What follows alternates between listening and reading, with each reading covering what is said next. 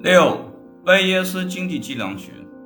贝叶斯方法是对统计学含义另一种根本不同的解释。与客观解释相对，他提出了一种对统计学的主观解释。贝叶斯们提出了放弃古典解释，从而放弃传统的古典经济计量学。不必说，就贝叶斯方法与古典方法而言，统计学家之间存在着重大争议。要理解围绕经济计量检验的很多混淆，理解两种方法之间的差异是关键性的。为了了解这一差别，假定我们希望估计某一参数的值，在古典统计学中，人们得到参数的点的估计，它满足某些特征，例如 BLUE 标准，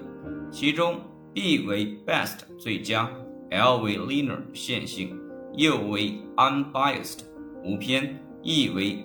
estimator 估计。此外，它必须具有合意的渐进性，使得当可以利用大量数据时，估计也会聚合到参数的真值上。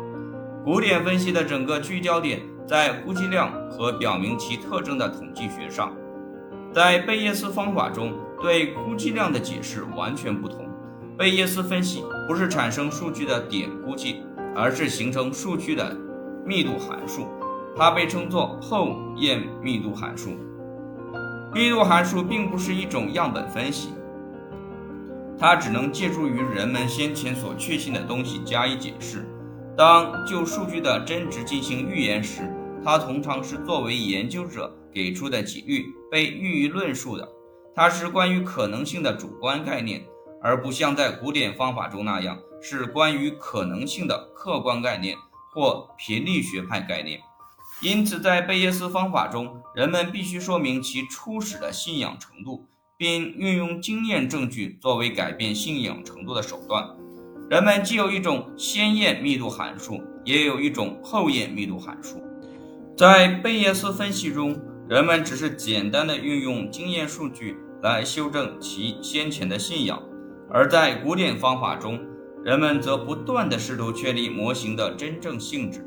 经济学家在很大程度上没有使用贝叶斯方法，其原因并不在于他们反对主观主义可能性的基本哲学特性，取而代之的是很实际的原因：一、难以将先前的信仰形式化为一种形式上的分布；二、难以发现后验分布的过程；三、难以使其他人确信贝叶斯结果的有效性。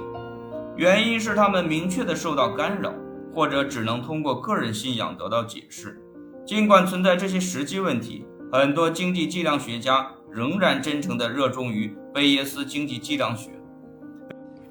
贝叶斯方法没有引人注意地流行开来，但是关于经济计量课程中所讲授的内容如何很少真实地反映了经济计量学家所做的事情，一直存在着众多的抱怨。例如，伊瑞里盖特、博多金。以及程潇写道，